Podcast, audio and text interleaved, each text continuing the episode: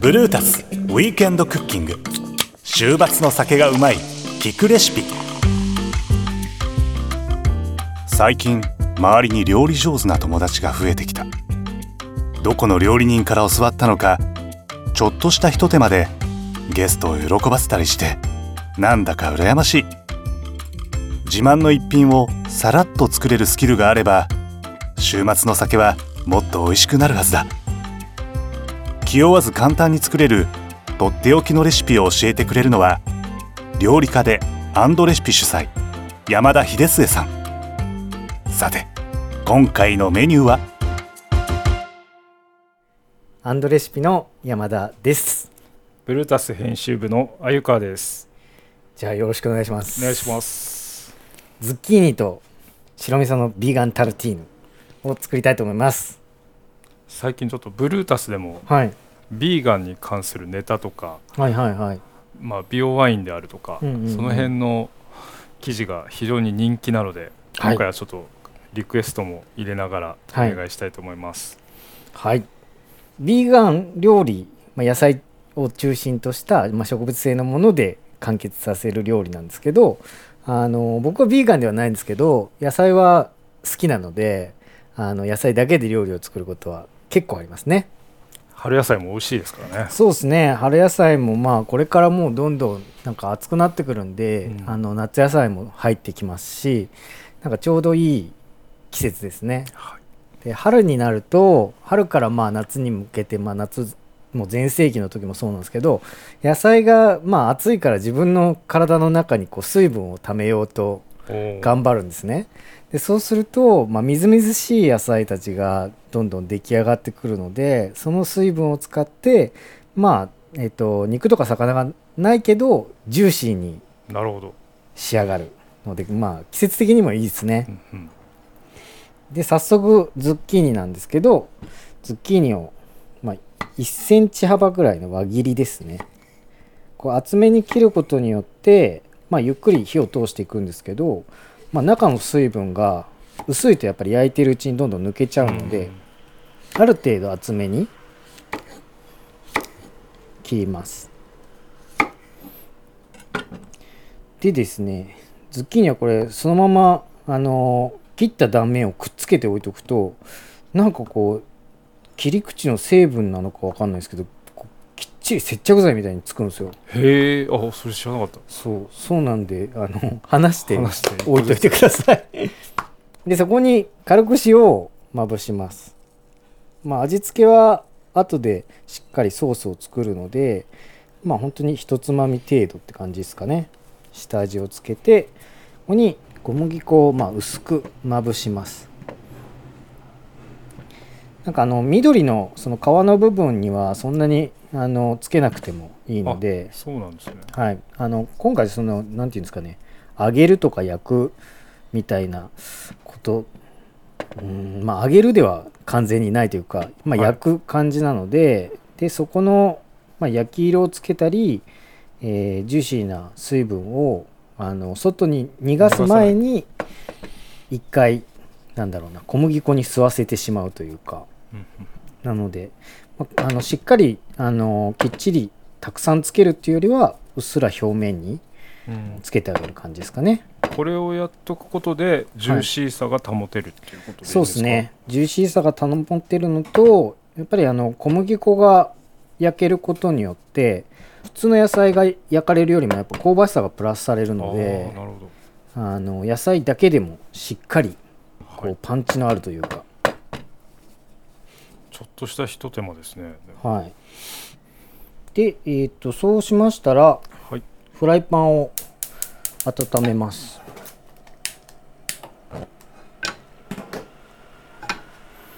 でここに、えーオリーブオイルですね。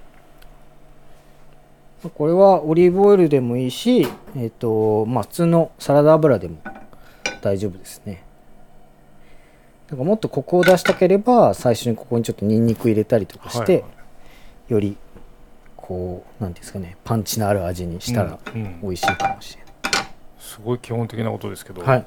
フライパンに油敷いて、はい。どのぐらい待っとけばいいんだろうっていつも思うんですけど。ああなるほどなるほど。今日みたいに小麦粉使ってる時は、はい。小麦粉をこうパッと振ってはい。シュワッとこう、まあ、上がっていくような油で上がっていくような感じ。揚げ物と似た感じですかね、はい。やり方。とかあとまあうっすら油を敷いた時とかは、うん。まあ、やっぱり最初に、まあ、手をかざしてもらって、はい、まあ、ちゃんとあったかいなっていうことを確認したら、あの少し具材の端っこというか、はい。をフライパンにつけてジューって言うか言わないか。なるほど。これだって温めすぎると今度バチバチ言っちゃったりしますよねあのバチバチ言う時はあの油の中にこう不純物が混ざった証拠なんですよ。水分がちょっと入ってたりとか。あ、の油は決してその油単体ではこうバチバチバチバチとは絶対ならないので。でバターとかはこうバチバチなるのはあれはあの不純物がたくさん入ってるからですね。もともと入ってるってことですね。そうですね。まあ温まったらえっ、とフライパンの中に、はいまあ、こういう感じの音ですね。うんうん。これがやっぱりしっかりシュワシュワシュワ温まったって感じの。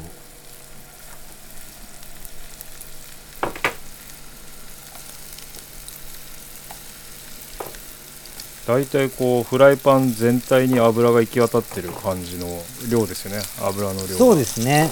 ズッキーニを並べた時にだいたいズッキーニが下から2ミリぐらいとかはい。埋まるぐらいの量というか感じですね。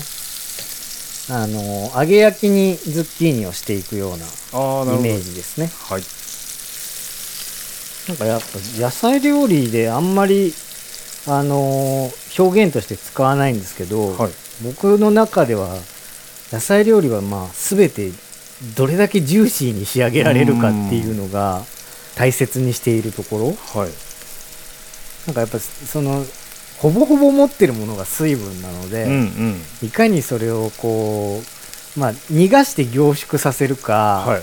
なんか逃がさずにふっくらとジューシーに仕上げるかみたいなところはなんか実はそのどの食材も一緒なのでなんかあんまりそういうことを考えて肉や魚みたいにうん。多分調理をしてないと思うのそうでですねそれを意識するといいですね。野菜炒めの時とかもあのフライパン振りすぎると温度が下がるのではい。あんまりあの振らないとか火から離さないとかあの昔あのチャーハンを作ってる時に、あのはい。調子こいてこうよくフライパン振り回したりするじゃないですか。返す時に、はいあれやりすぎて火が全然通ってなかったことがあってやっあぱコンロにこうフライパンがついてないと熱はね伝わらないですもんね。あそうですね。なんか調子乗ってあのレストラン時代とかに若い頃は、まあ、バンバン振るんですけど、はいはい。先輩に怒られますね。やっぱりそうなんだ。美味しそう。いい焼き色がつきましたね。はい。もう本当にあのこれだけでもつまみになるんで。確か十分。でえーっとまあ焼けたので、まあ、話してたので本来はこの焼いてる最中にえーっとソースを作っちゃいます。にはい。えーっとプチトマトをくし切りですね。まためちゃくちゃ切れる包丁使ってますね。はい。この包丁またドイツのとかそういうやつですか？これは日本のやつ日本のやつなんだ。これはえー岐阜県のああ関市という。関市の。はいみそのというところのやつですね。トマトはじゃあ切れました。はい。でお次にちょっと今日はカンパーニュを使うのではい。カンパーニュを焼いちゃいますね。全然これはあのバケットでもいいしバンズみたいのを買ってきてバーガースタイルにするのも全然ありですね、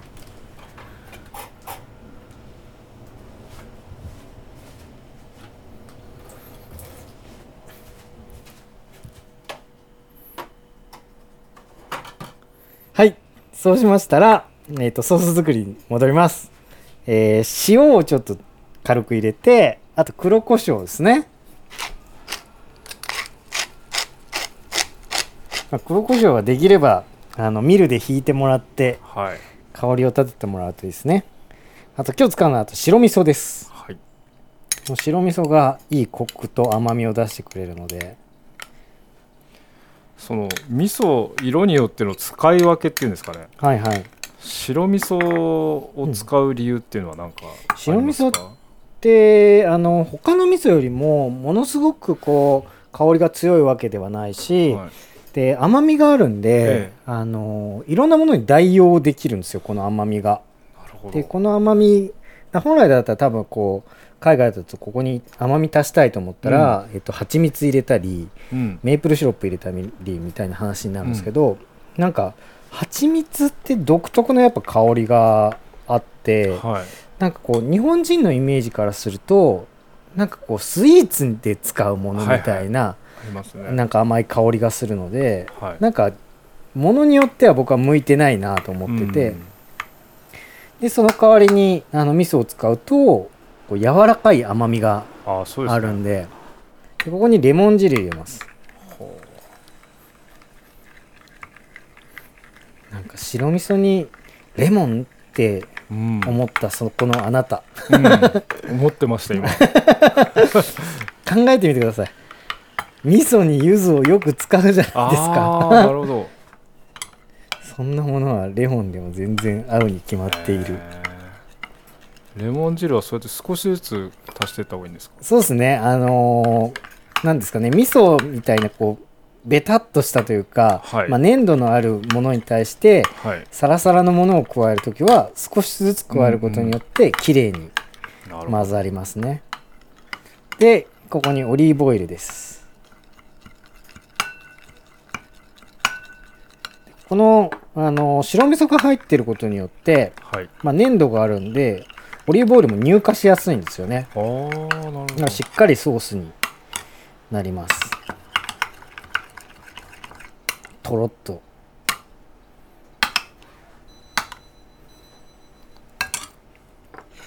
カンパーニュが焼けましたのではい。続いてズッキーニですね。ズッキーニ焼いたズッキーニをこう並べていきます。あの大衆的な食べ物なのではい。もうパンに乗り切らなければ皿の上にズッキーニを落としてもいい。なるほど。しもうなんかここはね僕は山盛り行きたいんですよね。でえー白味噌のソースですね。でそこに、えっと、プチトマトをさっき切ったやつを入れます。ソースの中に入れるんですか、はい。まず。でこの、まあ、レモンと白味噌が混ざった中に、はい。えっと、トマトのまた酸味と甘みが加わって、えこれがうまいんですよね。なんか個人的にはこれをアボカドに乗せて食べたりもするし、まあ、本当にあのサラダのあのドレッシング代わりにして、えうんうん。このソースをかけて食べたりもします。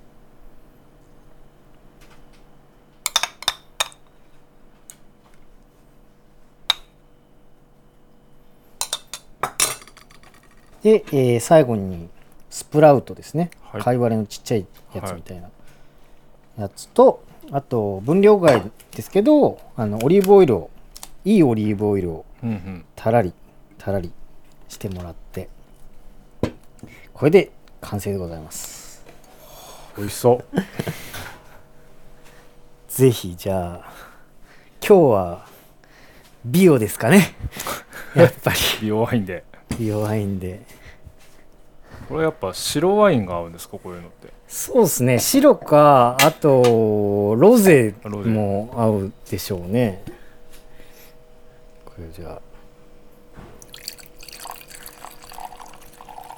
これは仕事ですからね。はい仕事です。もうしょうがなく。まあまだランチ食べ終わった後ぐらいの時間ですけど じゃあいただきます、あでも確かにソースのこの辛みがすごくいいですね。こう見た感じから、お前いっちゃった方がいいかな。いただきます。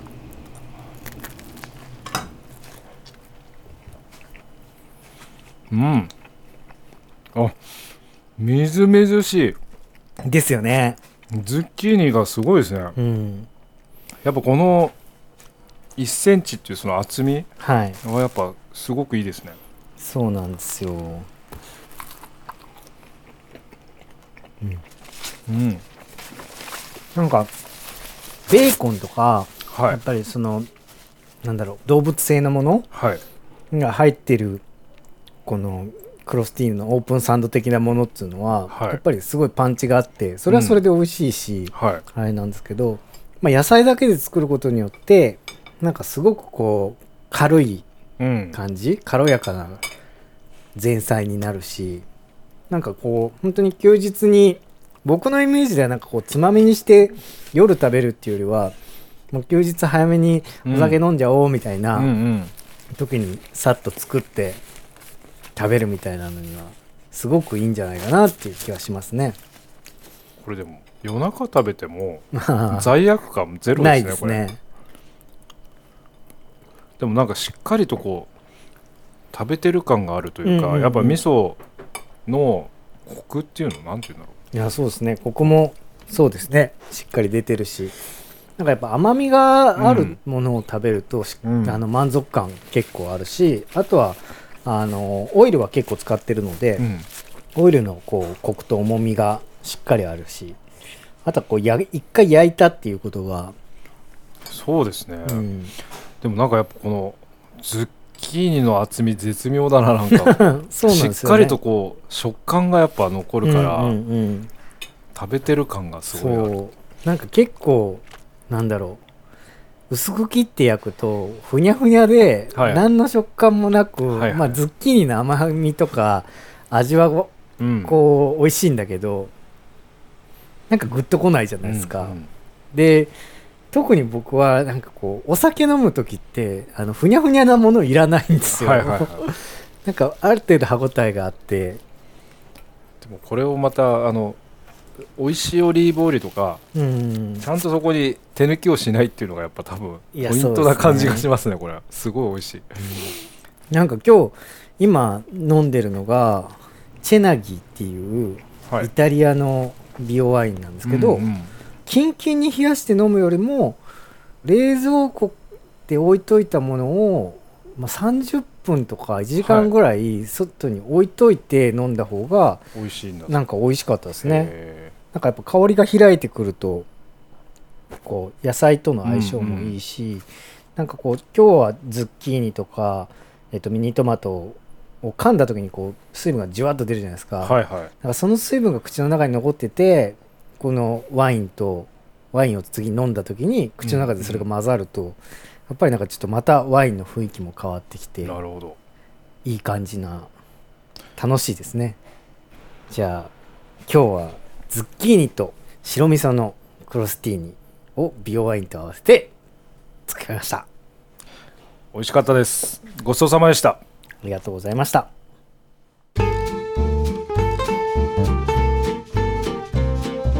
さて今回ご紹介した料理いかがでしたか？